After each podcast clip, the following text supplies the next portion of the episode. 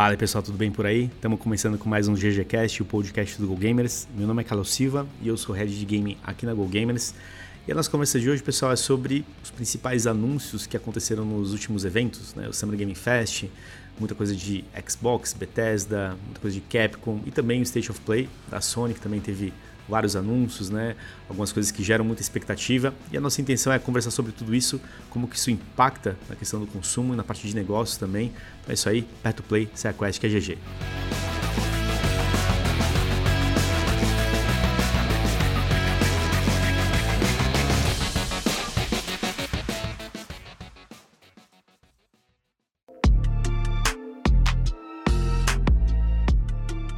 Fala pessoal, beleza aí? Bom, hoje nós vamos falar sobre um momento importante na indústria de games que acontece todos os anos, que são os anúncios dos novos jogos, né? Que sempre fazem parte desse momento da E3 que é um dos maiores eventos do setor. Né? Mas esse ano mesmo, não tendo a E3, né, nem no formato digital, nem no presencial, a gente pôde contar com outros eventos né, que vêm se consolidando, como o Summer Game Fest, por exemplo, que é um evento que surgiu durante a pandemia e manteve toda essa, essa hype durante esse período.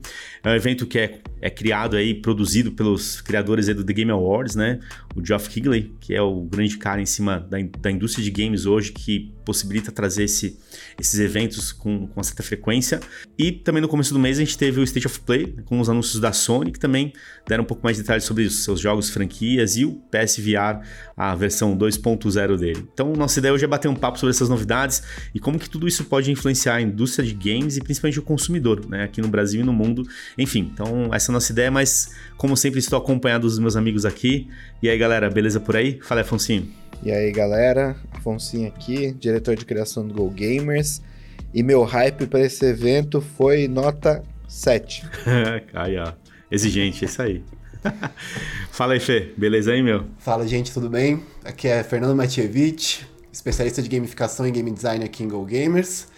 Meu hype para esse evento nota 7 também e muito ansioso pro jogo indie Stray, né? Que é um gatinho perdido na cidade. Bizarramente estou ansioso para ele. É isso aí, meu. O joguinho dos bichinhos aí vai fazer sucesso. e aí, Maurão, beleza por aí, meu? E aí, pessoal? Mauro Berimbau aqui professor universitário, consultor Go Gamers e esperando a edição de colecionador do Starfield. Obrigado, hein? Por favor, pode mandar para minha casa aqui que eu não, não vou ligar não, tá? Olha, vai ter, cara. E vai ser aqueles milhões de dólares lá, como sempre, nas edições de colecionador. Mas ó, pra dar uma puxada aqui no assunto, galera, vou, vou lançar aqui alguns dos jogos que foram anunciados no primeiro dia. E aí, em cima disso, a gente pode bater um papo sobre talvez aqueles que vão gerar mais volume de vendas, aqueles que vão gerar mais expectativa da, da comunidade, né?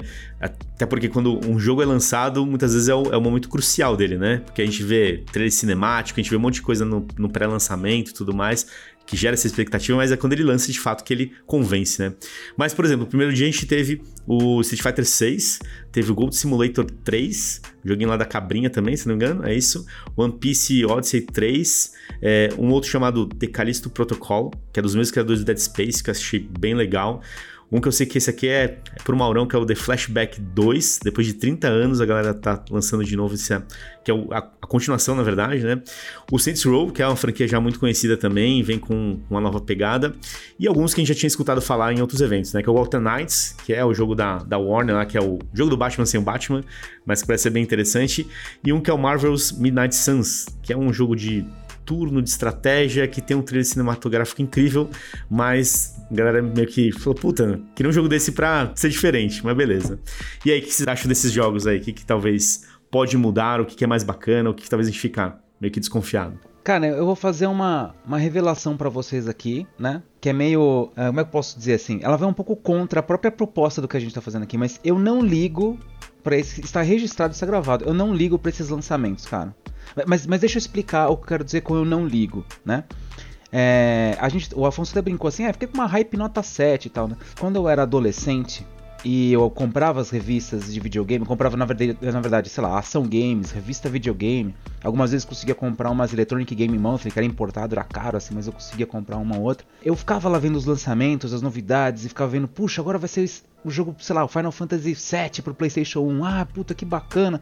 Vai sair isso aqui pro Sega Saturn. Uau, né? E eu não sinto mais esse uau. Eu não sinto mais essa, como consumidor, eu não fico mais com essa empolgação, né? É, mas ao mesmo tempo, o, o, próprio Carlão viu isso, que ele tava me falando a lista dos jogos, eu tava comentando isso pra ele em off, né? E eu falei, ah, Carlão, mas ah, Street Fighter, mas o Street Fighter, ah, tá bom, Flash, é, Flashback 2, peraí, como assim, cara? Eu, Mudou tudo, né? Mudou tudo. Mas, na hora aí, se desmentiu. Aqui, é, na hora, né, caiu a casa. Mas, no geral, é, eu não sinto mais essa empolgação. E aí, ao meu ver, talvez o, o, o, propósito desse evento né, não é necessariamente trazer o novo, no sentido de, olha, a revolução, algo extremamente diferente, porque não é assim que, a, que essa indústria funciona, né? Quer dizer, cada jogo desses, é, na maior parte deles, são muitos milhões de dólares de desenvolvimento, 30, 40 milhões de dólares para começar a brincar, né, de desenvolver um jogo desse, anos de planejamento, anos de desenvolvimento. Então, quando uma uma marca se constrói, né? Como a gente está vendo aqui, ó, Street Fighter, One Piece, a série Gotham, né? Com Gotham Knights, Saints Row, uh, que mais nós temos aqui de franquias? É, Hollow Knight, Minecraft, Diablo, Forza Horizon, né? Então tem um monte, esses nomes eles recorrem porque eles trazem segurança pro, pro consumidor também, né? Quando você vai lá, ó, vai sair um novo Call of Duty, ah, já sei que jogo é esse, já tem uma já sei o que esperar, já sei o que, né? Tem uma expectativa em cima. Tem fãs, uma base de fãs, de consumidores já construídas que esperam aquilo. Então, é, é legal a gente ver é, os lançamentos, discutir eles, mas eu fiquei. É, não, não, não, sinto mais aquela empolgação do passado. Eu acho que, inclusive, é, deixo a empolgação com vocês. A minha análise aqui que eu fiz prévia, meus estudos aqui, foram mais assim, pensando nos movimentos da indústria tal. Eu fui mais, mais chatão, desculpe. É, mas acho que. Mas acho que é por aí, Maurão, porque grandes novidades, de fato, a gente, mesmo nessas grandes franquias, você não viu nada surpreendente. Você pega um Street Fighter 6, pô, beleza, tem uma roupagem nova, né? Que nós percebemos, vai ter um mundo aberto, pô, sensacional. Uh, o Saints Row é o Saints Row que a gente conhece, com uma outra história, com mais elementos, mas é aquilo, né? Tem, tem muito. O fato da produção ela, ela andar naquele, naquele naquela esfera de segurança mesmo, né? Então tem que ser seguro. Você pega esse Decalisto Protocol, por exemplo, que é da galera que fez o Dead Space, que é uma franquia também que muita gente fala para retomar, volta e tudo mais e tal, que é incrível. Cara, ele é um jogo espacial. Aliás, assim, sci-fi, ficção é o que mais tem, né? É jogo assim, nesse estilo teve um monte. E ele é muito próximo de vários outros. Né? Então, é legal, a galera que gosta desse estilo de jogo se empolga, mas de fato, quando você olha o que está sendo apresentado, não tem nada que é surpreendente nesse sentido. E aí você deu um exemplo interessante, né? É, que acho que são esses dois destaques, talvez, desse primeiro dia. Call of Duty, por exemplo, que é o Modern Warfare. Que é, é um negócio que movimenta muito a indústria, movimenta muito o consumidor. Até deixando anotado aqui, cara, quando saiu o Modern Warfare em 2020, ele saiu junto com o Warzone, que aí foi o Battle Royale gratuito e tudo mais, que mudou né, tudo pra, pra Activision. Cara, os dois faturaram 1,9 bilhões aquele período. Cara, é muito dinheiro. Né? Então, um Call of Duty novo, ele vai fazer isso também. Né? Ele vai gerar esse, essa, esse barulho todo. E aí, traz aí The Last of Us Remaster, por exemplo, que é um título gigante também, aos seus 20 milhões de cópias lançado lá em 2013, né? Os caras conseguiram bater isso, vão trazer um remaster. Até se questiona, cara, vale a pena ter um remaster já desse jogo? Pois é, enfim, são coisas que são questionadas, mas são aqueles jogos que, é o que você falou, dá segurança, né? Vai gerar receita, vai movimentar a indústria, enfim. Então, percebi que foi muito nesse, nesse sentido que, que os anúncios aconteceram, sabe? Eu queria falar do Call of Duty que você estava é, resgatando aí, Carlão. Primeira dúvida: já não existe um Call of Duty Modern Warfare 2? Então, esse aí, cara, o que aconteceu? Lá em 2020, vou voltar um pouco antes. Teve um. Não lembro qual foi a, a versão do Call of Duty que, que rolou, que eles não bateram a meta a Activision do ano. E aquilo gerou uma puta polêmica. Só que não bateu a meta dos bilhões, né? É, Tanto que sim. muita gente da indústria mesmo questionou. Pô, mas, cara, o jogo vendeu super bem, né? Como assim? Pô, não bateu a meta. Abaixo aí... das expectativas. Exatamente. E aí que eles fizeram? Naquela época eles repensaram na franquia, trouxeram Warzone. Assim, tem que ter alguma coisa, né, pra gerar uma receita recorrente. E aí eles voltaram no Modern Warfare, que é uma, uma das. É, faz parte da, da história do Call of Duty, que realmente já teve um, o dois e o três que já foram lançados. E aí eles estão fazendo um reboot dessa franquia. Então eles pegaram a história antes dos, do. É, é igual Star Wars, sabe? A gente certo. viu Star Wars episódio 4, 5 e 6. Aí, ó, vamos lançar agora os filmes lá do começo. Então eles voltaram lá. Então é o Capitão Price mais jovem, quando tava formando o time lá da, da Task Force é, 141 e tudo mais e tal. É isso. E que é do cacete, cara. Sim, eu posso falar, nesse caso eu sou, sou hypado, né? Eu sou fã. Você, você é um jogador eles... de, de Call of Duty. Cara, dessa franquia aqui, Maurão. Tá. Essa, de, dessa, dessa, dessa storyline aqui, sabe? Que para mim é uma das melhores.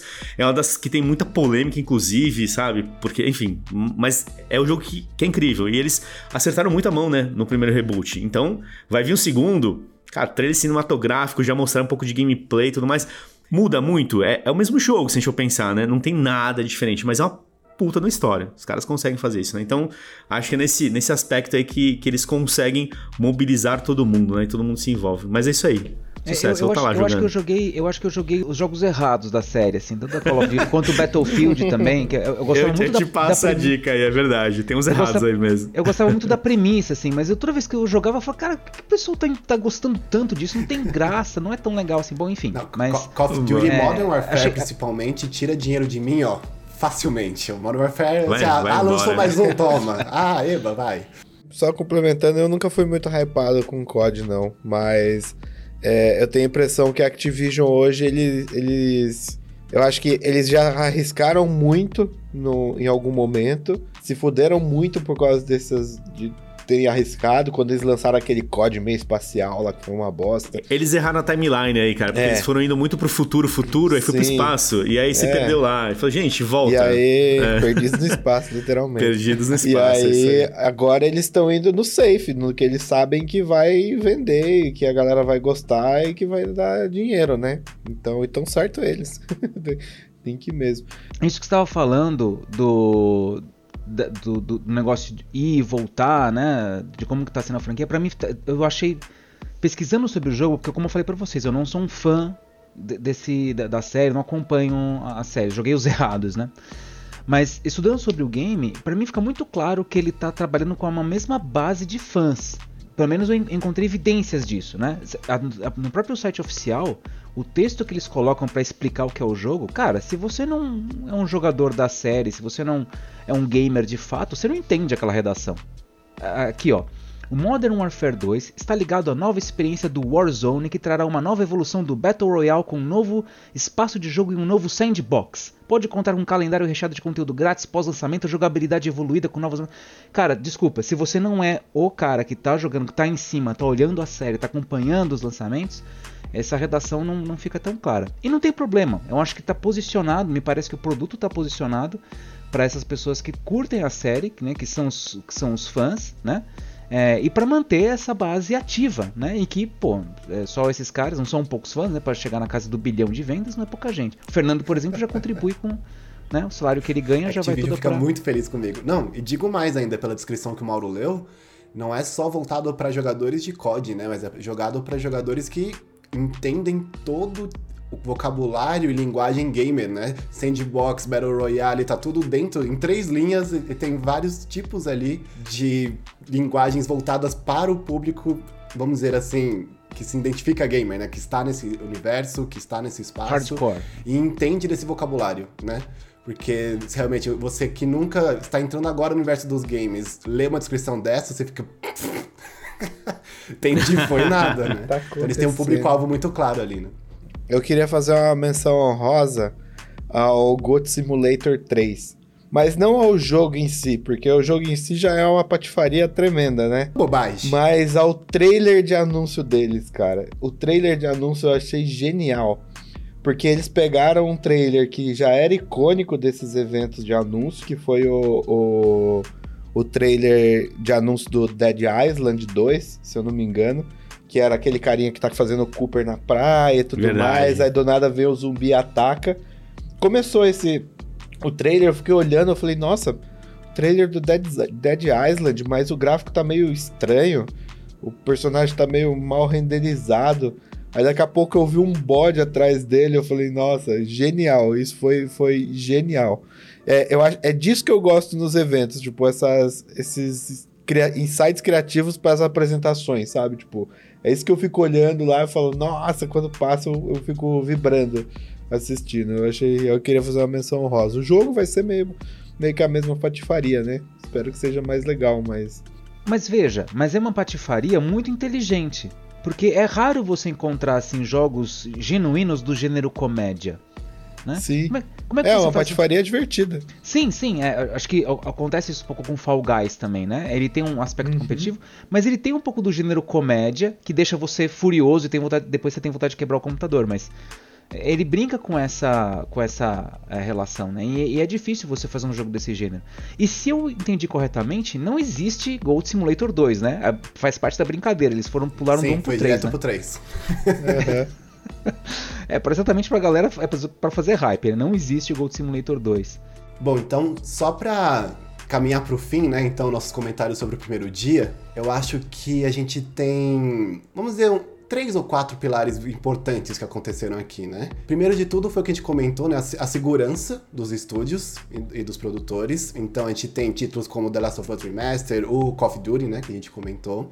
Por um outro lado, a gente tem franquias novas, que nem o Callisto Protocol, que tá tentando, né? Pega ali elementos de survival horror, mas es- estão tentando.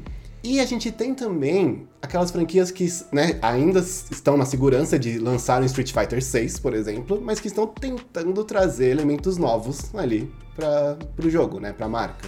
Então, é uma coisa que eu achei interessante, né, do Street Fighter 6 em si, né, agora falando especificamente dele, é a aposta que a Capcom fez ali em trazer todos os elementos de mundo aberto para a franquia, né? E a gente sabe, os jogos hoje em dia, né, eles precisam disputar por atenção, não só né, do consumidor, não só para outros jogos, né, ele tá, ele tá competindo com vários outros, mas também com outras mídias, né, que a gente já discute aqui no, no GGCast. E o mundo aberto é uma estratégia que as produtoras têm de manter um pouco mais o jogador dentro do jogo, né? Você vai ter várias missões, vai ter que virar ali um ir para uma nova parte da cidade, ir para outro lugar, enfim, você tá ali dentro daquele ecossistema do jogo, né? É, é um jeito de colocar o consumidor dentro, mas cada vez mais franquias estão apostando no mundo aberto, né? Eu queria saber de vocês o que vocês né, tem, acham disso, se vocês acham que podem, pode trazer algum tipo de enjoo dos consumidores em algum momento. Porque mercadologicamente a gente, a gente entende, né? E está corretíssimo eles tentando manter a gente no jogo, mas o que, que vocês acham? Não, e acho que até o Street Fighter como exemplo, né, foi, se eu não me engano, posso- acho que é isso mesmo, foi o único fighting game de tudo que a gente viu nesses dias, né? E, e é uma categoria que ela precisa, de alguma forma, né, buscar um jeito de trazer à luz do que foi nos anos 90, né, que chamou de jogos de fighting game e tal, e perdeu um pouco, né? É, e Street Fighter talvez não envelheceu tão bem quanto o Mortal Kombat conseguiu, de alguma forma, né, chegar um pouco mais próximo com história e tudo mais, né? mudou um pouco, né, o formato, e acho que é essa aposta mesmo que eles estão trazendo agora com Street Fighter 6. Cara, é um teste, né? Acho que tudo depende realmente do quanto que eles vão conseguir entregar conteúdo para manter a galera ali dentro. né? Então, vai ter que ter, cara, um- uma história interessante. Vou dar um exemplo aqui. Você pega hoje os jogos do UFC, né, da EA. Ah, cara, era legal, né? O começo, os lutadores e tal, e eles começaram a colocar o lance de carreira e tudo mais, né? Você montar seu personagem. Puta, cara, mas tem hora que é chato. Né? Não é um mundo aberto, né? É uma história, mas você vai evoluindo seu personagem e tal, vai vivendo os campeonatos e tudo mais, né? Crescendo no mundo UFC, mas chega uma hora que, você, que fica maçante, né? Então, esse vai ser o cuidado que eles vão ter que ter, né? O quanto que eles desenvolvem conteúdo, que esses jogos de mundo aberto é isso aí. Você tem que ter coisa pra manter a galera ativa ali, né? É, eu achei interessante esse lance do mundo aberto aí no Street Fighter. É, o Mortal Kombat 11 já tinha apostado nisso, né? Ele tinha aquele modo cripta lá, que era aquele modo Verdade, que você... é isso aí. Bem que era um lembrado. modo de mundo aberto, mas não estava integrado com o jogo em si, né? Tipo, era um, um modo de jogo à parte. Você tinha a pancadaria e tinha esse modo de jogo paralelo, assim, que era pra você pegar moedinha e tal. Pega uns itens pros personagens, né? Isso aí. Isso, é. Eu fiquei é, intrigado pra ver como é que eles vão fazer isso aí. Confesso que eu queria ver muito um jogo de fighting game, de mundo aberto, que você pode sair sentando a mão em qualquer pessoa na rua. Não, tipo, você anda, anda, anda, encontra um, um personagem e aí entra na dinâmica da luta. Tinha que ser, tipo, sei lá, eu tô andando multiplayer enquanto o Carlão a gente sai na mão ali no meio da rua. Você quer arrumar briga no bar. É isso, entrar no bar e Exato, é começar tipo a arrumar isso, briga pô. no bar. Entendi. É, Mas- o mínimo que eu espero. Me pareceu que vai ser um jogo, tipo, ah, você vai ter as missõezinhas e tal, mas aí você chega no Ryu e aí entra no modo de jogo normal, né? É, Mas- também acho, é. Mas ó, você lembrou bem, jogos de corrida, por exemplo. Você pega o Need for Speed, o próprio Forza, né? Eram jogos que se a gente fosse. Talvez o, o Need for Speed, né? Era jogo que você entrava na pista com o carro e mandava bala. E tudo mudou quando eles começaram a trazer mundo aberto. é, no próprio Need for Speed Underground, que você tinha, né? Você andava pela noite e tudo mais tal. E eles foram crescendo esse formato. Hoje é isso. O jogo desses, é um jogo de carro, corrida, que você customiza lá. É incrível. É, e é mundo aberto. E você pode, inclusive, né? Trombar com outros jogadores no multiplayer, desafiar na hora e tudo mais tal. Então tudo acontece meio que solto, além das corridas meio que já e da própria história. Então eu acho que é, um- é uma aposta interessante. Pode, pode dar certo aí. Mas tem uma diferença aí, Carlão, porque nos jogos de corrida, a, a ideia do mundo aberto funciona muito bem, porque o, o- o deslocamento até a missão também pode ser tão divertido quanto a própria missão. né? Exatamente, mano. Bom ponto, é. Porque isso aí, você encontra outros jogadores e tudo mais. Tem, tem muita coisa, né? Que você Diri- é, consegue. Você tá dirigindo, você tá dirigindo É, pela é cidade. divertido. então- agora, É no. Street Fighter, o Afonso tem um bom ponto, né? Quer dizer, qual que é, qual que é a função desse mundo aberto? Será que ele vai ser só um tipo um, um saguão online pra você andar com as pessoas, ter um avatar pra você se encontrar? Ou não? Tem uma questão de mecânica, mesmo como era da cripta do, do sim, Mortal Kombat? sim. É Agora, o- interessante. O que eu achei bacana do Street Fighter 6 é que eu já acho que desde o 5 eles estão tentando fazer uma ampliação da base de jogadores. Né? Eles estão deixando, tentando deixar o jogo menos técnico, é, o que alguns jogadores, jogadores mais competitivos não gostam, né? Porque facilita o processo. Uma, uma das discords que eu tava vendo são é um novo novo sistema de controles, né? Que tem um controle clássico, que é o Street Fighter que a gente conhece, e tem um controle que parece o de Smash Bros, né? Você segura um botão, põe pro lado, solta, é, sei lá, você segura B pra direita, solta Hadouken, B pra esquerda, solta Shoryuken, né? Alguma coisa assim. Facilitou. É isso aí. É, então, mas eu acho que são estratégias pra ampliar a base de jogadores, porque jogo de luta, ele se tornou um dentro do universo de games uma mecânica meio de nicho, né? Ah, de competitividade, de quem curte mais, né? Virou um gênero ah, mais é, específico dos esportes, etc. E, e perdeu em popularidade mesmo, né, Maurão? Porque hoje é isso aí, né? Tem outros jogos que conseguiram atrair essa atenção aí que o Fê comentou da galera, é, e eles vão ter que procurar formas né, de conseguir se inserir melhor para ser uma oferta interessante para esse público de games hoje. Então, é sempre válido, né? É, de novo, acho que o Mortal Kombat encontrou bons caminhos, na toa que o 11 foi um sucesso, é, e Street Fighter é uma marca do coração de muita gente, né? Apesar de talvez até pessoas que não joguem, ah, você tem um carinho pelos personagens, né? Pô, é o Ryu, a Chun-Li e tudo mais e tal. Então tem chance, acho que dá pra voltar uma coisa interessante aí também. Hadouken é conhecido em qualquer lixo, assim. É verdade, Hadouken é, cara, do mundo, né? E uma, uma coisa curiosa desse, dessa, eu tava dando uma olhada na lista dos jogos, né? Cara, o segredo pra você fazer um bom game, pelo jeito, é você dar tiro ou dar soco. Porque grande É, parte que dos é jogos, aí. tirando talvez o, o Gold Simulator 3, que também tem uma espécie de violência é, de comédia ali e tal, né? Mas, cara, é Sim. tiro, né? E soco. É isso aí. Ou espadada, né? E, e, e suas varia- variações, né? É, e até pegando carona nisso aí, mudando pra um outro dia que foi importantíssimo, né? E que trouxe também algumas novidades e tal. é, e algumas se conectam com isso que a gente tá falando. Foi o dia do, do Xbox e Bethesda. E, e que não teve muita coisa de Activision, mas teve de Blizzard, né? Que aí os caras trouxeram um pacotão, né? Então, acho que mais do que, que nunca Xbox conseguiu mostrar a força do Game Pass, a força da- das aquisições que, que eles fizeram recentemente, né? É, da própria Blizzard Activision, trabalho com a Bethesda. Cara, de título assim, só paulada, né? Por exemplo, a gente pega lá Hollow Knight, que foi um, um sucesso, inclusive, né? O primeiro, vai ter a- o segundo agora, que é o Sing Song, se eu não me engano. Uma versão nova do Minecraft, Minecraft Legends. O A Plague Tale, Requiem, agora, que é o segundo, a continuidade, que é uma história bem interessante também. Tem o Ark, que eles anunciaram lá que- com o Vin Diesel. Cara, eu vejo o Vin Diesel, eu vejo Velozes Furiosos, né? Mas Vin o cara tá lá, velho. o cara apareceu. E aí algumas coisas mais barulhentas, né? Diablo 4, sensacional. O Forza Horizon 5, mais uma versão lá com, com os carrinhos do Hot Wheels, achei bem legal também. E aí, cara, para fechar a conta, né? Starfield, que meu, é uma expectativa de muito tempo aí, mostrou muita coisa lá também. E aí o outro, Overwatch 2, que já tá há muito tempo na mão da Blizzard lá, sendo empurrado, a galera já tá até achando que não ia ter mais, mas essa é a expectativa, né? Com a aquisição da, da Blizzard pela, pela Microsoft Xbox, teria que ter alguma coisa, né? E os caras mostraram free to play, enfim, então, isso tudo aí, o que, que vocês acharam? Manda lá. Bom, eu já falei que eu tô esperando a edição de colecionador do Starfield. Só tô é, aparecendo, esperando aparecer pra spamar o botão, acabar com a minha conta do banco, já era, mano.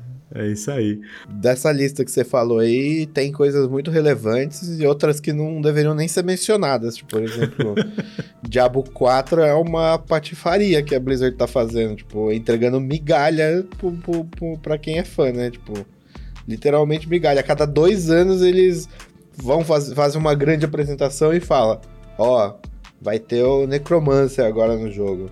Porra, tem necromancer desde o Diablo 1, mano. É óbvio que vai ter necromancer no jogo. Obrigatório, é, né? É, não mostrou história, não mostrou nada ainda de, de, de, de, detalhe, né? Sobre isso. Então, fiquei meio frustrado quanto, quanto o Diablo 4. É que, é que Diablo, cara, acho que talvez desde o 2 ela é uma série polêmica. Né? Porque eles realmente demoram pra para lançar. Teve aquele caso do Diablo. Como é que é o nome do Diablo do smartphone agora? O Immortal. Immortal, Immortal. obrigado. Aquele anúncio que teve lá atrás do Diablo Immortal numa, numa, numa apresentação Foi. também. Todo mundo uhum. tava esperando. Cara, o Diablo, os jogadores de PC hardcore lá.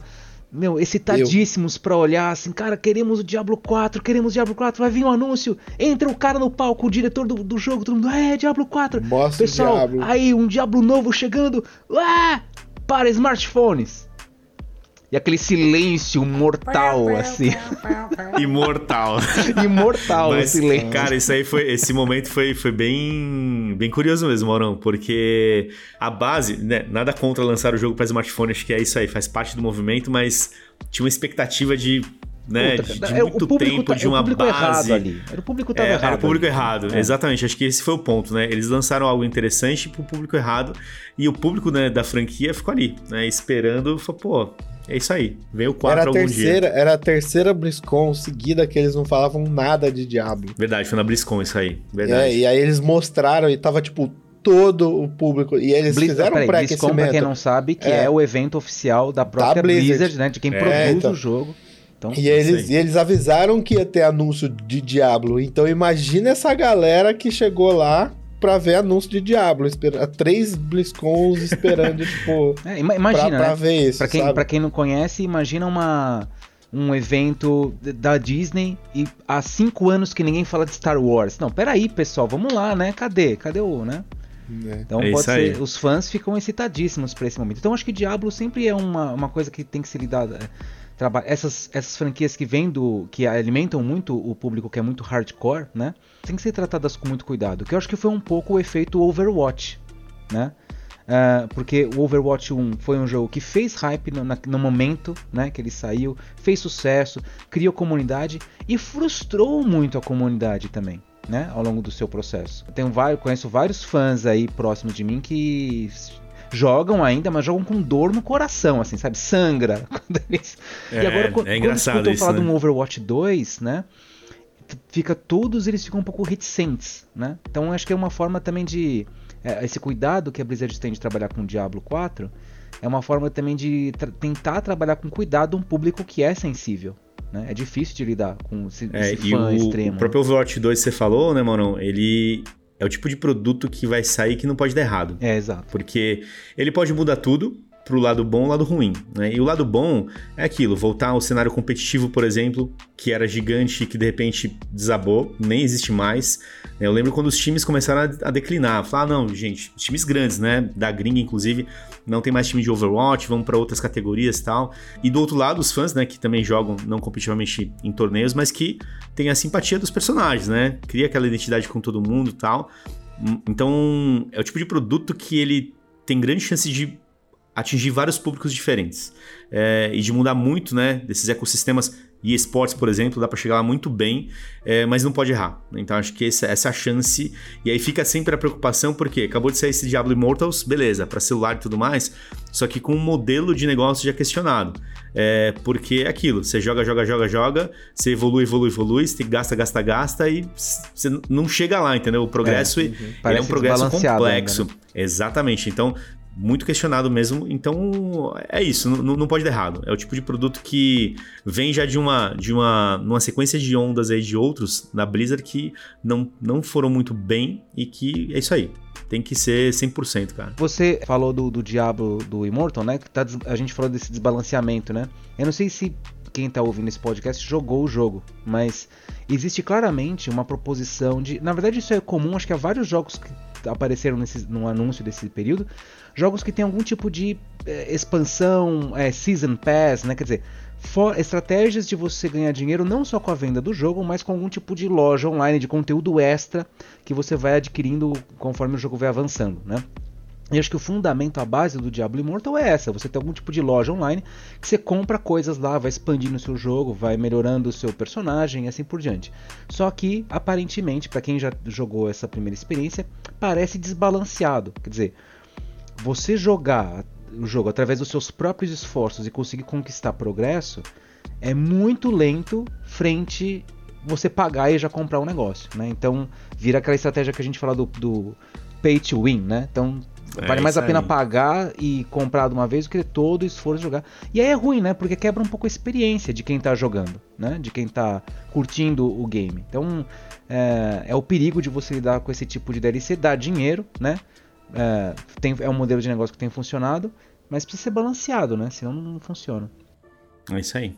É, o, sobre o Overwatch 2, ainda que a gente tava falando, eles fizeram o que eles deveriam ter feito há, há muito tempo atrás, basicamente, com esse jogo. Porque é, quando eles anunciaram o Overwatch 2, é, lá atrás, é, eles falaram: agora temos um novo jogo que vai ter modo história. Aí mostraram, era tipo o mesmo jogo com modo história. E aí todo mundo, vocês vão lançar o mesmo jogo é, com modo história e vão cobrar de novo? E aí eu acho que se a gente até com, é, comentou aqui em algum episódio desse, tipo, ó, a saída do Overwatch é ser gratuito e tipo, e seja gratuito, mete um passo de temporada lá e é isso. E essa mudança de mecânica de jogo do Overwatch foi muito boa, porque por exemplo, eles mudaram literalmente o modo de jogo. Vai ser um jogo não é mais 6 contra 6, é 5 contra 5. Então vai ter uma pessoa a menos em cada time, né? É, vão lançar esse esquema de, de season agora. Já prometeram três novos heróis na Season 1 em outubro. É, seis novos mapas. Então, tipo, em questão de quantidade de conteúdo, parece estar bacana. Vamos ver agora na realidade, né? E eles ainda prometem mais um novo mapa e um novo é, personagem por season. Então, que é isso, um, vai ser bacana. Que é o um modelo que a gente vê por aí, né? Você pega é. lá o Fortnite, lá cada temporada tem o seu Darth Vader, que é atual, por exemplo, né? é. né? Sempre é uma coisa que gera muita expectativa e a galera vai atrás, né? Então, é, é, esse modelo. O modelo realmente tá aí. Acho que é eles colocarem na prática, entregar conteúdo e trazer de, novo, de volta e reconquistar, na verdade. Acho que é isso também, né? Reconquistar a galera que abandonou e agradar os fãs que até hoje, que nem o Mauro falou, jogam com o coração sangrando. Não, e até pra falar dessas franquias, né, e como que os, os estúdios produtores estão lidando, né, com o futuro de, de cada jogo, eu acho que um exemplo incrível, né, que acho que ninguém pode negar, é Minecraft. Minecraft, ele convenhamos, né? Não tem muito o que mudar ali, não tem como lançar o um Minecraft 2. É claro que um dia vai ser lançado, obviamente, sabemos disso. Estou no Sandbox ali, que é esse grande mundo aberto para fazer qualquer coisa, né? Eles vão lançando updates até hoje, né? Tem updates de Minecraft saindo com novos biomas, novos itens e o que o pessoal vai atrás, né, para pegar. E como você continua ativando uma, uma marca, né, um jogo que ele tem ali um produto desde faz, faz quanto? 12 anos já, Minecraft, acho que até mais, né? Por aí. A estratégia que é eles por aí. É, a estratégia que eles pegaram foi, então vamos fazer spin-offs do jogo, né? Mais focados em ação, mais focados em histórias. Eles já tiveram Minecraft Dungeons, é, né, faz um tempinho atrás, agora anunciaram Minecraft Legends, até para dar um outro tipo de experiência para o jogador naquele mesmo universo, naquela mesma estética. Então acho que né, ali os, os donos do Minecraft, a Microsoft, eles estão seguindo a franquia muito bem. O Minecraft, cara, tem uma. Tem vários jogos que a gente tá falando aqui que tem uma possibilidade de expansão, cara, que é infinito. Esse potencial de gerar dinheiro é enorme, né? Minecraft já brincou com isso, você podia comprar as roupinhas dos personagens da Marvel, né? Se você entrar na, na loja da Microsoft tem um monte de, de skin, né? Que você pode comprar de bonequinhos diferentes. É, o Diablo tem essa, essa possibilidade, mas, pô, a gente falou antes aqui do o Marvel Midnight Suns, cara. Putz, lá é infinito. O quantidade de personagens que você pode colocar. Vai sair um filme novo da, da Marvel, uma série nova. Põe o personagem lá dentro pra baixar tal, né? Com, compra o personagem né, novo, né? Pra você. Street Fighter também. Acho que já brincou bastante com isso no 5, né? De trazer esses personagens do passado. Mas tem uma questão mais de balanceamento, tá? É mais complicado. Gotham Knights é outro também, que pode é infinito a quantidade de coisas que eles podem colocar lá também, brincar, né? Então essas essas franquias, especialmente essas franquias que vêm do, do cinema, né? E do, dos quadrinhos, nossa, ou alguma, algumas franquias que são. Alguns desses jogos que são mais abertos, mais flexíveis, né? Com relação a esses copyrights, né? Por exemplo, Minecraft ou Fortnite e etc, né? São jogos que dão tanta possibilidade, cara, para brincar em cima, né? Para monetizar em cima. Eles acabam até formatando muitas vezes aquele monojogador. É o cara é gamer, o cara é fanático por game, mas ele, ele vive só aquele game, né? Ele está dentro daquele mundo, ele gosta muito daquela experiência, porque é gigante, por si só é enorme, né? Temos aqui, por exemplo, o Carlão com Destiny 2, né? O nosso grande mestre do Destiny 2. Eu ia falar isso aí, a gente no Destiny, né? Não desgruda. Mas e só fechando essa parte, Starfield. E aí, Maurão? Mais de 100 planetas, mil galáxias, cara, assim, muito, Ó, muito, muito conteúdo. É grande expectativa aí, né? O, a expectativa que eu tenho com Starfield é ser aquela experiência bacana que eu tive com Fallout 3, que eu tive com é, Elder Scrolls Skyrim, porque é da mesma produtora, né? E me Verdade. parece que é uma mecânica muito semelhante. Então, eu quero, eu imagino, a minha expectativa é aquela experiência, só que com espaçonaves, né? Então as coisas meio bugadas, os caras sentando errado na cadeira, os NPCs se presos na parede, ah, os, os, utensílios numa mesa voando aleatoriamente pelo mapa. Esse tipo de experiência, apesar de né, quebrar a, a, imersão, né, dava uma possibilidade de brincar. Acho que a, a Bethesda sempre colocou nesses jogos, né, nessas outras franquias, no Fallout e no, no, no Elder Scrolls, essa possibilidade de uma exploração muito grande. Então, para quem gosta de explorar, né, e conhecer, ver coisas novas, diferentes, pegar canto de mapa, uma criatura nova num lugar, um item escondido não sei onde Cara, esse é um prato muito cheio para quem gosta desse tipo de mecânica. E Starfield tá fazendo isso numa galáxia, né? Então, putz, é... A minha expectativa é que seja um jogo bacana nesses mesmos modelos, nessa mesma experiência que a gente teve, só que sem a temática medieval, sem a temática de futuro apocalíptico, agora na temática espacial, que eu não acho que tem como dar errado tá? Com o investimento que eles tiveram, com o envolvimento que eles têm. Eu posso queimar minha língua, né? Olha lá, olha o Mauro do, futuro, o Mauro do Futuro olhando falando. O Mauro do Futuro tá pensando. Tá gravado, hein? Daqui a 20 episódios, isso Mas concorda comigo, porque, assim, Não, a gente pode acontecer aquele efeito cyberpunk, sabe? A, a, expectativa tá lá em cima, aí você vai jogar, putz, tá bugado, aqui tem esse problema, não era bem o que imaginava tal. Mas é difícil você falar que a, a chance de ser um jogo ruim Olha, nada presta nisso aqui. Nossa, é horroroso, né? Não... Acho muito difícil isso acontecer, né? É... E você deu o exemplo perfeito aí, Maurão. O Skyrim, né? Skyrim foi um jogo que marcou também uma geração, né? E, e o que ele tinha como proposta naquela época de conteúdo para você explorar, de personagens, cara, é incrível. Então, realmente é, tem chance de ser esse, esse produto. Quando você pensa em galáxia, é isso aí, né? O negócio infinito, né? Vambora, né? E o sci-fi, como você bem lembrou, tá um pouco na moda, né? Sim, é isso aí. E pra Bethesda tá fácil isso aí. É só eles não fazerem o que, a, que o No Man's Sky fez, que o jogo já vai ser um sucesso já. Então. No Man's Sky, que é um. É um... É um jogo interessante do ponto de vista de concorrência, essa, essa ideia de você explorar o mapa, de possibilidades. Uhum. É que a diferença é que o No Man's Sky é um jogo realmente de exploração pura, né? A, a história, quem constrói, ela é de narrativa emergente, né? Então quem constrói a história é o próprio jogador nas suas ações.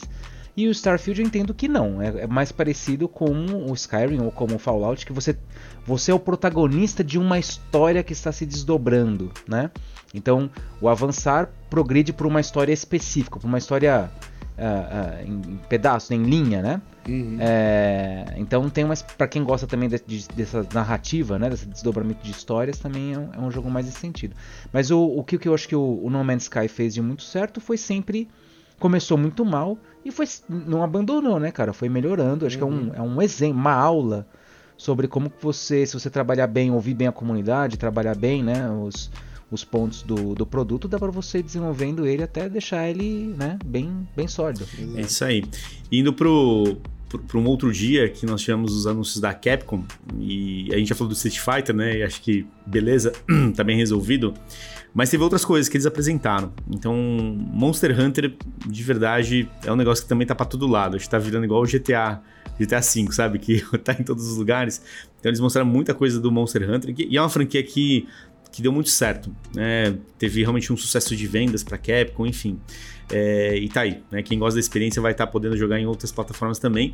Teve um que eles apresentaram que é o Exo Primal, que é um, uma luta com dinossauros. É, me, me, me, remeteu os personagens, né? Ao estilo do Anthem. Não sei se vocês lembram, né? Aquele estilo mais de, de armadura, meio tecnológico e tal. Na, na, verdade, Carlão. É, Mó doideira, cara. Desculpa, esse Exo Primal, quando eu vi, cara, ele é uma salada, certo? É uma salada, é isso é, aí. É tiro é. pra todo lado, aí saem uns escudos laser e aí aparecem uns de... dinossauros, cara, e começam. E vários dinossauros, né? Porque parece uma horda zumbi de dinossauro que eles vêm pra cima de você e. Então aí... tá, né? É isso aí. Tiro pra todo lado. o rolê é esse. Vamos é. ver. Como pegar todos os elementos de cultura pop? Jogar é, no eu vi, um do... eu vi um comentário muito bom que é tipo assim: a comunidade pediu um novo Dino Crisis e aí eles fizeram um Overwatch de dinossauro. é isso aí. Mas outro lado, e acho que indo nessa linha do que nós vimos, né, de jogar dentro daquilo que é seguro, eles foram também aonde é muito seguro para eles hoje, que é o Resident Evil. Então, como franquia, nos últimos anos eles conseguiram lançar produtos muito bons, né, e estão voltando aí com mais um remaster agora, que é o Resident Evil 4, que já tinha muitas especulações e tudo mais. O próprio Resident Evil 2, 3 e 7 com versões melhoradas para o PlayStation 5, Xbox Series X e S, então isso também vai ser bem interessante, dá para ver que tem umas melhorias legais. E uma DLC, né, já também um jogo de sucesso, que é o Resident Evil Village, que saiu no ano passado, que só o jogo base aí bateu 6 milhões de cópias. Então, a franquia Resident Evil, né, às vezes a gente olha, ah, cara, é survival horror e tudo mais, não sei, é nichado, mas ainda é Resident Evil, né? É um negócio surpreendente, como a franquia ela consegue também voltar com força, né? E, e Resident Evil vai expandindo um pouco mais, né? Porque aí é disso, dessa popularidade que vira série, vira filme e continua lá, né? Não que todos sejam bons, tá? No caso dos filmes, mas os jogos eles conseguem aí criar uma linha interessante, né? Tem uma base estabelecida no Brasil. Cara, a gente teve a oportunidade de conhecer muita gente dessas comunidades e a galera é super apaixonada, né? Então tá aí, sucesso, né? O que vocês acham do, da Capcom como um todo? Olha, é, acho que quem poderia falar talvez a melhor como consumidor, assim, seria o Fernando Matievich, porque até onde eu sei ele ainda curte esses jogos de estética japonesa, né? Não que, o, não que os jogos da Capcom sejam. Uh, parece anime, assim, não é isso. Mas eles têm uma estética muito própria que remete aos jogos japoneses, né? Que tem é, muita iluminação, muita. É, muito laser, as coisas brancas, assim, assim. Eu, não, eu, não sou, eu não sou especialista em. Conheço especialistas em estética japonesa, eu não sou um deles, mas ele me remete a essa experiência. E eu acho que todos esses produtos que você falou são produtos que têm essa esse DNA, né, essa origem, até porque os artistas estão envolvidos, claro, né, são, são de lá em, em, em maioria, suponho eu, mas são produtos internacionais. Quer dizer, existe uma expectativa também, existe uma, uma clara proposta, ao meu ver, de que não é um produto para o mercado asiático. Estão pensando num produto para o mercado ocidental. Né? Resident Evil, Também com acho. esses jogos de, de terror, fazendo sucesso no YouTube. Né? Tem vários produtores de conteúdo que ficam lá tomando susto nos vídeos, né?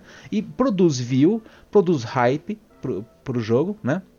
Então, e, se eu não me engano, é a franquia mais vendida, né? Mais, é, mais importante da Capcom hoje, não é o Resident Evil? É, hoje, hoje historicamente sim, né? O Monster Hunter ele tomou conta também nessa parte né, de, de, resultados nos últimos anos, mas o Resident Evil, todo ano você tem ou um novo ou um remaster. Então sempre tem um pacote bem completo. É quase que um Call of Duty, né? Sempre tem alguma coisa rolando aí todo ano. Então isso mantém realmente a base antiga, mas você tocou num ponto importante, Morão, é, é essa expansão de público, né? Então eles cada vez mais estão é, construindo o jogo para que ele impacte né, não só o público, né, o maior mercado questão, possível. O maior mercado possível, é isso aí, né? Vamos nessa porque tem grande chance. Por isso que o jogo sendo um, produto de sucesso, dá para ele criar outras possibilidades, né, expandindo para outros entretenimentos. Então, acho que essa é a estratégia. E funciona muito bem essa história do remaster, cara, porque no final das contas, eles estão fazendo esses remasters de é, produtos que já né, foram de sucesso. Uh, alguns o cuidado, né? Porque o Resident Evil 3, por exemplo, quando eles lançaram, teve alguns questionamentos da comunidade que cortaram parte da história que não podia cortar. Então tem algumas questões, né? Mas remaster sempre funciona muito bem, porque traz toda aquela nostalgia do jogo daquela época e tal. Enfim. Não, até para comentar para Resident Evil, né? Sobre Resident Evil, na verdade, nessa questão de aumento de base eu acho que todas as versões melhoradas e, e remasters são muito importantes para isso, né? A gente tá lidando agora com uma base que tem mais jogadores do que antigamente, isso a gente tá falando de é, jogos que foram lançados em Play 1, Play 2, né? A gente tem uma base assim, maior e, mas na verdade nem só, né, não tanto maior, mas também mais midiática. Então vamos aproveitar esses remasters para realmente, que nem o Mauro falou, colocar o pessoal para jogar no YouTube, para reagir, e aí gerar um buzz sobre o jogo e as pessoas irem cada vez mais, né, e no mundo todo se conectando com a franquia. Uma coisa que eu acho só interessante, vamos dizer assim, para não falar outra coisa, é a necessidade de melhorar o Resident Evil 7, que acabou de sair. É a mesma coisa que a gente falou quase pro The Last of Us, sabe? Da parte 1. É, também acho. Tem é. jogos que estão muito novos e muito lindos ainda, sabe? Assim, ah, não é uma coisa estética. Nossa, eu preciso porque o gráfico realmente, né, ele estava um pouco datado. Não, não está datado. Então eu fico, por que, que vocês estão gastando dinheiro com isso? Mas é, é uma coisa de consumidor mesmo, né? Eu fico, não precisava, não, não precisava. É, também acho. Acho que tem, tem alguns que realmente não estão no, no time, sabe? Não tem a necessidade. Outros que a gente entende que beleza, né? É, faz parte, né? E acabam ficando datado. Acho que esses remasters do Resident Evil a gente percebe né, um pouco dessas evoluções, mas é isso aí. Tem que tomar o cuidado para para que seja algo interessante. Por exemplo, eu não comentei, mas a Capcom tinha mostrado um, pouco daquela lista daquelas coleções dos fighting games e tudo mais. Street Fighter é a mesma coisa. Todo ano também tem um, um pack novo. Ah, Street Fighter Collection. Ah, e agora vai ter o Fighting Game Collection, Capcom Collection. É isso aí. É, é um modelo que eles colocaram na ativa por isso que tem sempre alguma novidade, mas não necessariamente é o jogo 100% novo, né? É uma produção né, pensada de uma maneira talvez para trazer um novo público, coisa nesse sentido, né? Acaba conversando talvez com aquela mesma audiência que já tá engajada com aquilo, né? Acredito que de tudo que a gente falou aqui, o Resident Evil é aquele que consegue hoje talvez impactar né, um público mais amplo. É, é a franquia que está tentando isso. A gente falou do Street Fighter que né, também vai nessa, nessa vibe agora, o, o 6, mas com certeza o Resident, o Resident Evil é o que tem tentado nos últimos anos conseguir fazer cada vez mais, né? Expandir base e tudo mais, ganhar mais relevância, né? Deixar de ser talvez esse sair desse termo que existe, que é ah, o jogo nichado de survival horror e tudo mais, e, e, pode ser que sim, mas vende muito bem. É uma franquia que funciona muito bem e tá aí há tantos anos. Eu só queria fazer um apontamento aqui, que o Resident Evil 4, ele é um remake, que tem essa confusão, né, do remake e do remaster. O remaster é um jogo que eles remasterizam para deixar mais bonito, o remake é um jogo que eles refazem de novo, né? Cara, né? E essa é uma confusão é. desses Resident Evil que foram sendo nos últimos anos. Né? O que é remake, o que é remaster. E é. aí você olha que as remakes e fala assim: hum, isso aí não é remake, não, isso é remaster. remaster é... é... um termo do que vem da indústria da música, na verdade, né? A ideia de remasterizar. É. Remasterizar, um produto, é isso né? aí. Mas antes do 4 teve o 3 mesmo, que, é, que, eu, que foi um uhum. remake, né, que ele é. foi realmente todo reconstruído e tal. É muito legal, mas teve polêmica, enfim, não vou entrar no ponto. E aí, né? tomara que o 4 dê certo. não, é porque desse, é, tipo, anunciaram o 4 que é remake, o 7 que é remaster e. Puta, é uma zona, né? é isso aí, vai ter. Bom, e por fim aqui, o que nós tivemos que foi, né, antes desses dias do, do, Summer Game Fest, mas que faz parte desse momento, foi o State of Play, né, da Sony, que aí trouxe algumas coisas é, interessantes. Então, trouxe lá o Final Fantasy XVI, né? Um pouco tempo depois é que a Square vendeu a, a, sua divisão ocidental, a gente pode falar um pouco sobre isso também. Diversos lançamentos do PS VR 2, acho que esse é um movimento que a Sony está fazendo também, né? Para tentar valorizar ainda mais a questão do VR, porque hoje o que não tem é muito conteúdo, então tá lá. Resident Evil Village, por exemplo, o Horizon, né, o, a franquia Horizon com o Call of the Mountain, que achei bem legal, inclusive. O No Man's Sky, que a gente comentou aqui também, né, que vai ter a versão VR. Uh, ah, o The Walking Dead, Saints and Sinners também, então mais um. E aí vai ter lá um remaster, esse é remaster, tá? que é o Marvel, o Marvel Spider-Man, né, que já tinha sido lançado no PlayStation 4, se não me engano, e agora eles vão trazer uma versão remaster também para PC. Enfim, então a Sony também tem feito também esses movimentos para valorizar a questão do VR como um produto, né, trazendo mais conteúdo e também essa linha de frente para público de PC. Tem dado certo, funcionou muito bem, né, com os últimos lançamentos que eles fizeram. Aí ah, é um caminho sem volta, né? Faz sentido hoje lançar esses produtos para esse público de PC que dá um retorno bem positivo. Mas e aí, dessa galera toda aí, o que, que chama mais atenção? De tudo isso, na real, eu, eu tenho. É só é um medo, assim. Eu tenho medo desses, desses remasters, assim, muito recentes. Tipo o que o, o Fernando falou quase agora. Spider-Man é um jogo de 2018. Tem quatro anos. E eles já estão relançando o jogo como remaster e vai para prateleira de novo com, com preço de AAA, com 300 conto. E é isso, tipo, quem comprou há quatro anos atrás pagou 300 reais no jogo, vai ter que pagar 300 reais de novo no jogo agora. E isso vai criando uma coisa que daqui a pouco vai chegar num lugar que. E aí, todo ano eles vão relançar o jogo melhorado em alguma coisa vão cobrar um jogo novo, sabe?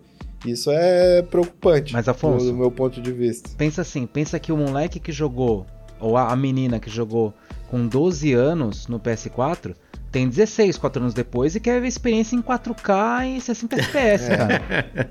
É, eu, eu também fico um pouco pé atrás, também acho, acho que é um jogo hoje, se você for, for jogar ele, não comprei aqui o PS4 e vou jogar. Cara, é um jogo muito bom, né? Se ele não é um jogo datado. E aí, beleza, vai carregar todo o pacote de melhorias e tudo mais. A gente sabe que a, a experiência no PC ela, ela tem né, um, o seu upgrade, mas é, é, isso, é, a gente sabe que esse movimento é, é um novo lançamento, basicamente é isso, né? Então essa, essa, por exemplo, pegando exemplo de jogos que a gente gosta muito, né? Essa foi uma das discussões da Band lá com a Activision, lá atrás, quando eles quebraram a parceria, né? Que queriam lançar um Destiny 3, a Band falou: não, não precisa, vamos continuar no 2 aqui que tem coisa para fazer. E aí foi um dos motivos lá que, que quebrou a parceria deles. Mas é, isso, né? Gera hype de novo, né? Vai vender pra cacete. E aí tem, tem um, um plus, né? Nessa franquia especificamente, porque Homem-Aranha Marvel, que é um negócio que tá lá em cima. Então, é, se fosse talvez algum outro produto, talvez a gente fala, hum, não sei se pode ir muito bem, mas nesse caso é isso. Estão pegando uma franquia e trazendo como um, um novo lançamento. E... É, bem colocado, acho que é isso mesmo. É, franquia, esse é o ponto. Franquia tá em, tá em pauta, né? Spider-Man tá super em alta aí. É isso aí. E a Marvel finalmente conseguiu acertar um jogo, né? É, eles não tinham conseguido tanto até esse Spider-Man, então acho que agora eles vão surfar na onda mesmo. Eu já vi que além do Spider-Man 2, eles já estão produzindo Wolverine, o, Mid o Midnight Suns mesmo, né, que a gente comentou. Então eles estão agora Vamos aproveitar esse hype que a gente conseguiu acertar. É, e, Não, e, o próximo e, desafio... jogo de super-herói é isso aí, né? Tem, tem que aproveitar o momento e ir embora nele, né? O próximo desafio é conseguir fazer um bom jogo do Superman, que tá devendo desde o, desde o Atari 2600 lá atrás, cara, lá no, nos anos 80 tá devendo um bom jogo do Superman. E o cara, dia que eles lançarem um jogo é... do Aquaman, acabou. Pode acabar com todos os jogos de, super-herói, porque Olha, não tem mais o que fazer. Superman, Maurão, é uma especulação de, de, muitos anos já. Porque a, a Rocksteady, que, que desenvolve os jogos da, do Batman, inclusive, né? Numa época que eles estavam desenvolvendo produtos, jogos e tudo mais, né? Não lembro quando foi, talvez a Afonso lembre qual foi a E3 e tudo mais, que todo mundo tá falando, gente, vai vir o jogo aí do, do, do é, Superman e tal, trás, não né? sei o que lá e tal. E eu lembro que na época a gente fazia algumas campanhas, né? É, e a gente criou uma capa de Facebook, mas assim, era uma linguagem espacial, né? Para colocar no Facebook da Warner, né? e, e colocamos lá. Cara, aquilo foi um barulho gigantesco, porque acharam que tinha a ver com o jogo do Superman, mas não tinha nada a ver. A gente fez uma capa temática mesmo, né? Só pra comemorar o evento, né? E tinha realmente até alguns anúncios legais, mas não tinha um Superman. Cara, aquilo criou um. Até na gringa a galera tava comentando. Gente, tá lá, ó. O Brasil tá dando indicações que é o jogo do Superman que tá vindo aí. Ah, hum. nunca veio. Até hoje eu não sei é, se vai vir. Eu não sei se mecanicamente, porque uh, eu lembro que o problema do jogo. Saiu um jogo do Superman é um parênteses aqui, tá? Dos lançamentos que a gente tá falando, mas saiu um jogo do Superman uh, do, pro Nintendo 64 nos anos 90 e que foi um fiasco, né? E que a dificuldade ali era fazer uma mecânica central interessante. Porque o que, que é o Superman, né? O jogo do Superman, o que, que se espera? Que você tem que voar por Metrópolis e tem que lutar contra o crime, né? De Metrópolis. Uh, e essa possibilidade, essa liberdade que você tem na cidade e o que, que ele faz, né? ele, é, ele é supersônico, ele solta laser pelo olho, ele congela as coisas com seu sopro. Ele, ele tem tantas possibilidades que é difícil você pensar realmente uma mecânica né, interessante para esse, esse personagem. Por exemplo, o Spider-Man, o último que nós voltando aos lançamentos, né? O Spider-Man ele funciona muito bem porque a mecânica central de você se deslocar pelos prédios e lutar contra os bandidos numa mecânica muito parecida com o que a gente já tinha visto no jogo do Batman, né? É, remete muito àquela forma de lutar do Batman. Combinou muito bem. Então, mesmo que você não progrida pela história, você ficar andando pela cidade e lutando contra o crime local já é uma diversão legal. Então, Sim. ter a história, ter o progresso, ter os chefões é um bom complemento.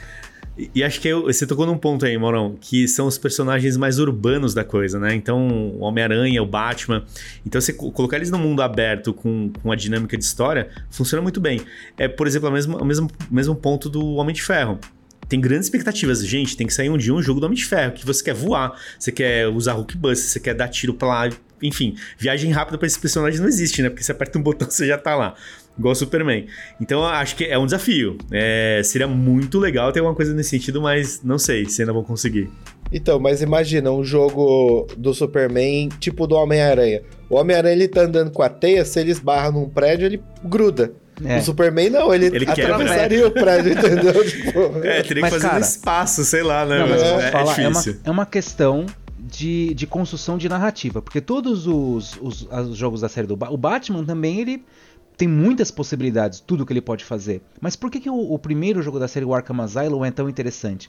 Porque ele, naquele instante, ele passa por um problema, ele está preso ali dentro, ele não tem acesso ao Batmóvel, não tem comunicação. Quer dizer, na narrativa conseguiram justificar limitações para que você, jogador, cresça junto com o Batman naquele uhum. espaço. Uhum. Né? É incrível, então, é. Tanto é que o mundo aberto veio depois, né? É, tá, tem que ter um redator ali, um, um cara que, que consegue essas histórias de história. De, uh, as narrativas de história em quadrinho que são fantásticas. Faz a história do Superman, uhum. vamos, fazer, vamos ver esse jogo aí. Mas vamos voltar é, aos também. lançamentos lá. Eu queria falar uma coisa, Carlão, que é do, dos jogos VR do PlayStation. Eu acho muito bacana que a Sony também está investindo um tempo para falar disso.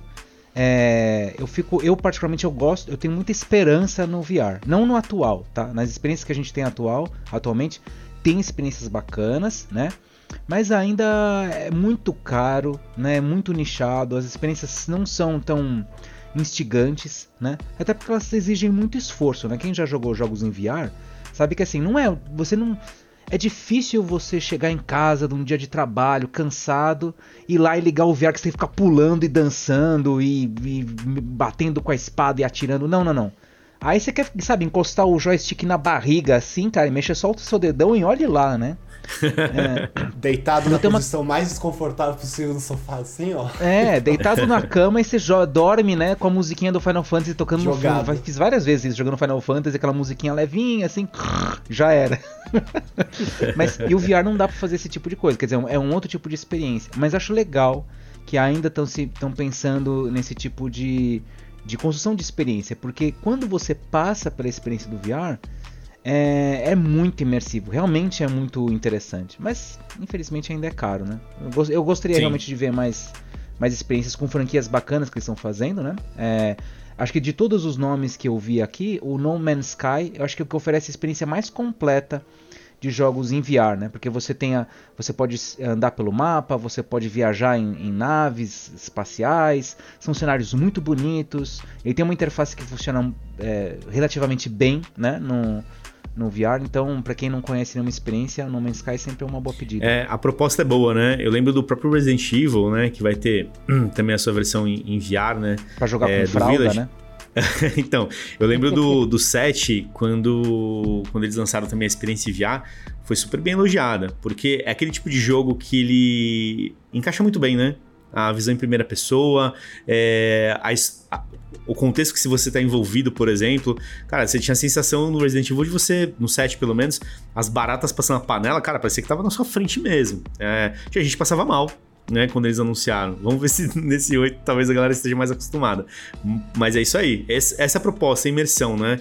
E que é uma experiência, concordo com o Maurão, é, ela é diferente, né? Porque não é o tipo de, jogo que você vai jogar todos os dias.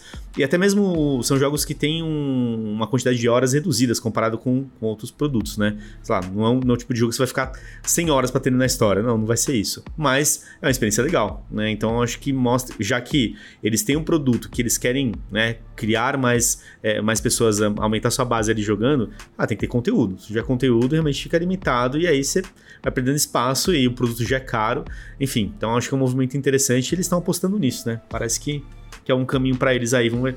Tomara que dê certo. Eu curto demais. Quando eu joguei o Batman Arkham VR, achei sensacional.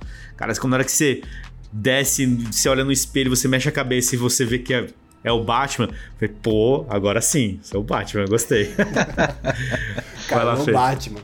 Pô, meu, foi demais, meu.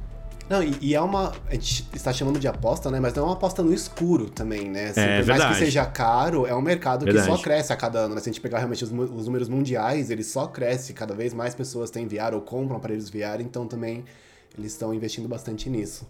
Falando em investimento, é, uma coisa que eu achei interessante. É, claro que a gente não tá dentro da Square Enix, né? Mas Square Enix no começo aqui, né? Faz, faz pouco tempo, no começo do ano. Nem foi no começo do ano, foi, faz, faz pouco tempo mesmo, né? Uns três meses, dois, que vendeu a sua divisão ocidental. É, acho que por aí. Então, todas as franquias ocidentais deles foram vendidas ali para um fundo de investimento. E eu achei muito interessante como, assim, a primeira oportunidade que eles tiveram de anunciar alguma coisa, eles já, já anunciam Final Fantasy XVI, né? A maior franquia deles, próximo episódio, como se realmente estivesse calcando o pé, assim, ah, agora a gente vai fazer isso.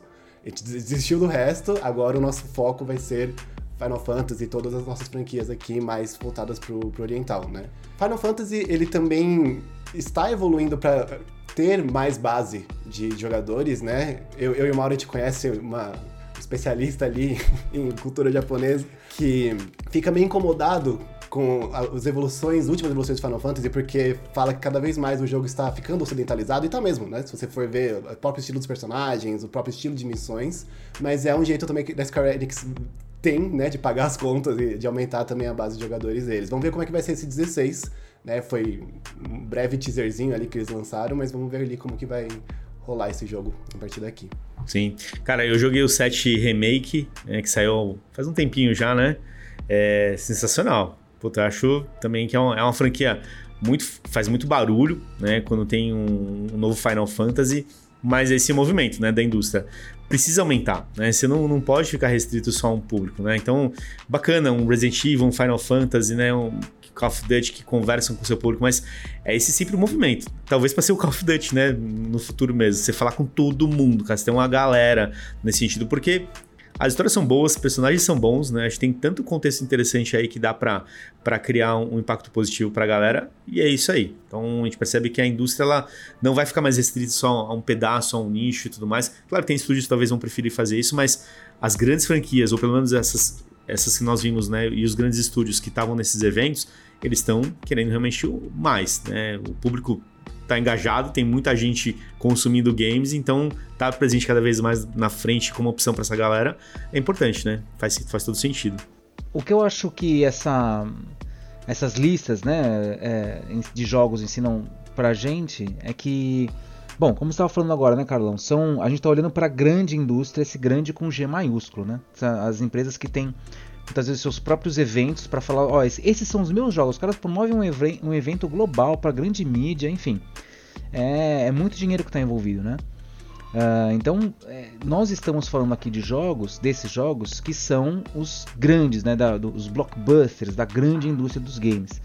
Que nós estamos vendo que é uma produção, sabemos que é uma produção muito cara de ser feita, né? não só do ponto de vista de desenvolvimento do jogo, mas de comunicação do jogo, de marketing do jogo também. É, é, é muita grana que vai nisso.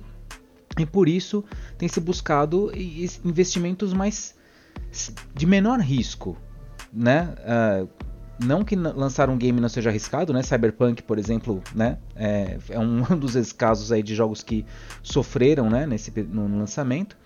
Uh, mas é, essas apostas seguras são baseadas em franquias, né? Lojas, franquias quando eu digo marcas conhecidas de jogos. Né? A gente falou de Resident Evil, Street Fighter, cara. Mesmo que você não seja gamer, talvez o nome Street Fighter já tenha ouvido falar na sua vida, né? Então, são nomes que, que recorrem, né? Uh, e se não são nomes que recorrem, são mecânicas que recorrem. Então, jogo de tiro em primeira pessoa, jogo de estratégia, que a gente falou aqui, tem alguns jogos que são modelinho XCOM, né? enfim, jogos de, de, estratégia em tempo real ou etc. Então, são as estratégias seguras né? e a aposta nas lojas para você expandir é, as possibilidades de ganhar, de monetizar um jogo. Não, não só você pagar pelo jogo na quando você compra ele, né, como um produto, mas você tem um serviço lá dentro que continua cobrando experiência, né? Você pode comprar, expandir seu jogo através de roupinha para seu personagem, através de é, itens que melhorar a sua mecânica, etc. Que é uma forma de conseguir captar mais dinheiro para jogo, para os jogos têm sido têm ficado cada vez mais caros, né? De novo, para você juntar a casa aí dos 100, 200, 300 milhões de dólares para fazer um desenvolvimento de jogo, você precisa fazer com que esse investimento vale a pena, né? Por isso, retomando, acho que talvez o meu ponto de a, a abertura aqui do, do nosso papo, eu fico pouco empolgado né, com essas coisas, porque são repetecos, de certa maneira, então a gente não está olhando para uma coisa que vai ser super nova e vai revolucionar, mas ao mesmo tempo eu acho isso bom, porque os, esses produtos já são consolidados, quer dizer, é difícil você não se divertir com um Resident Evil. É difícil você jogar um Street Fighter Fly, que porcaria de jogo. Tá testado, cara, muito bem testado, né? Claro, nós como gamers ficamos ai, mas será que vai ser tão bom? A gente tá buscando uma experiência de excelência, né? E essas pessoas também, esses produtores também estão buscando oferecer essa experiência de excelência para nós enquanto consumidores, né? E nós consumidores, no nosso, né, sendo mimados aqui, exigimos que tenha esse tipo de qualidade, claro. Mas ao mesmo tempo, eu acho isso bom, acho, acho que isso mostra uma maturidade da, da, da indústria de produzir coisas que não tem como dar errado. Assim, quando digo. É, não tem como falhar miseravelmente, né? São, são, são coisas tão, tão testadas, né? É, mas eu, particularmente, eu, eu como é, alguém que trabalha com game design, eu gosto muito de ver as novidades, assim, o que é realmente esquisito e novo e totalmente estranho.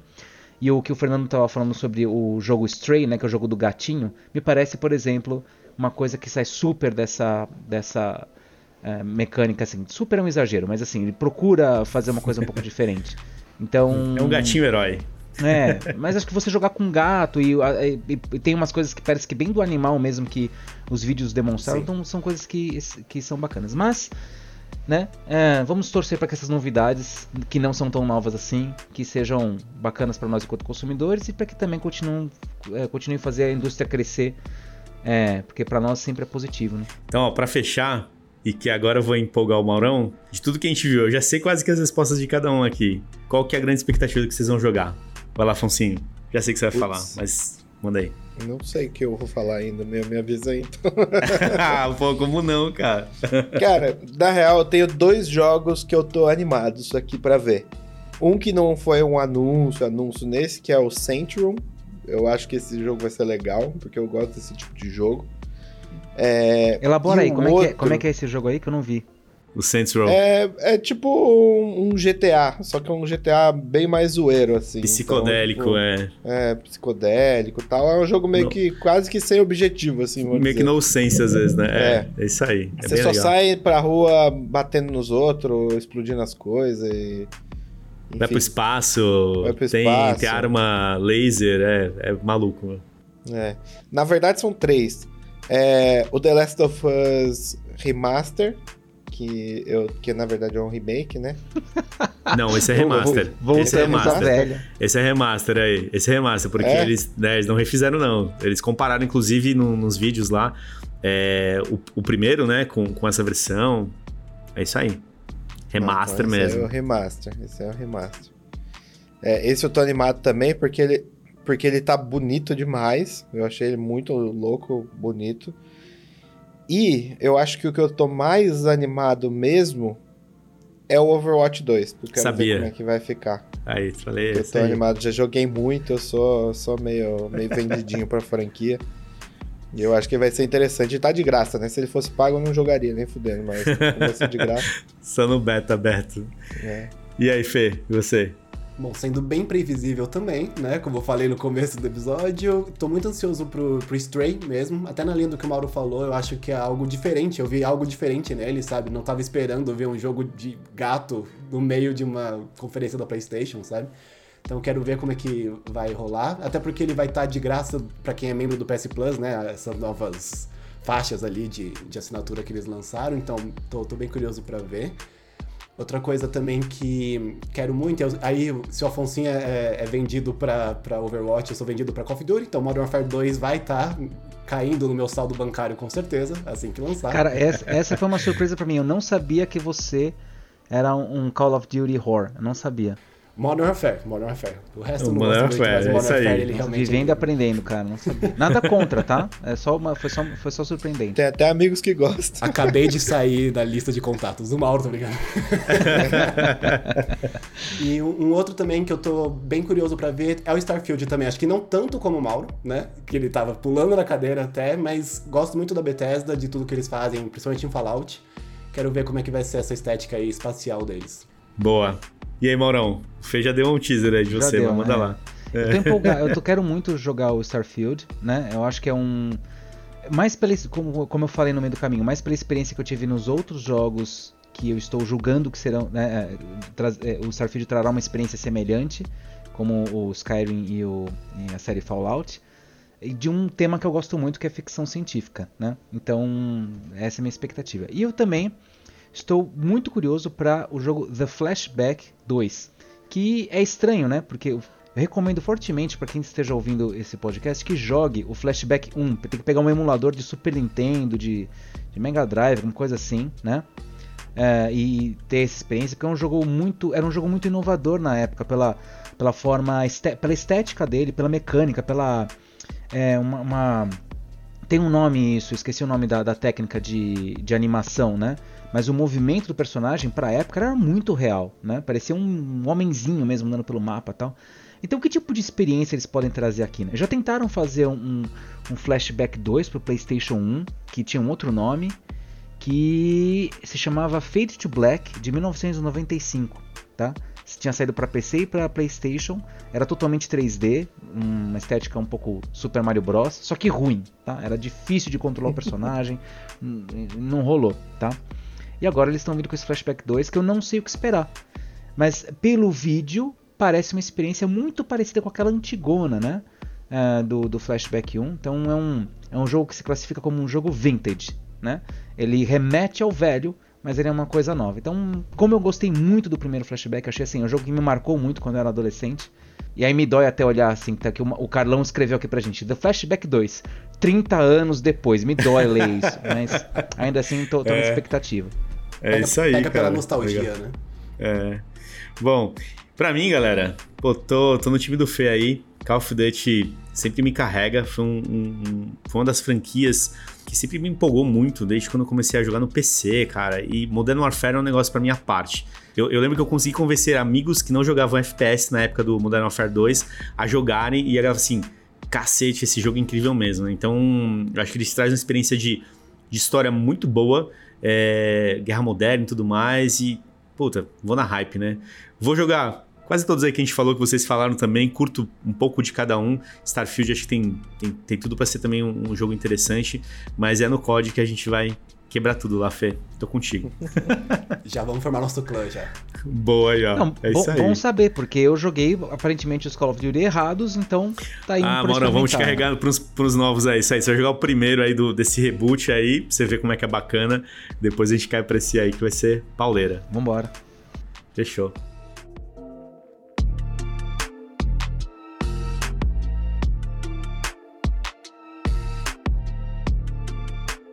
É isso aí, pessoal. Obrigado você que nos acompanha aqui em todo o GGCast e também lá no GoGames.gg.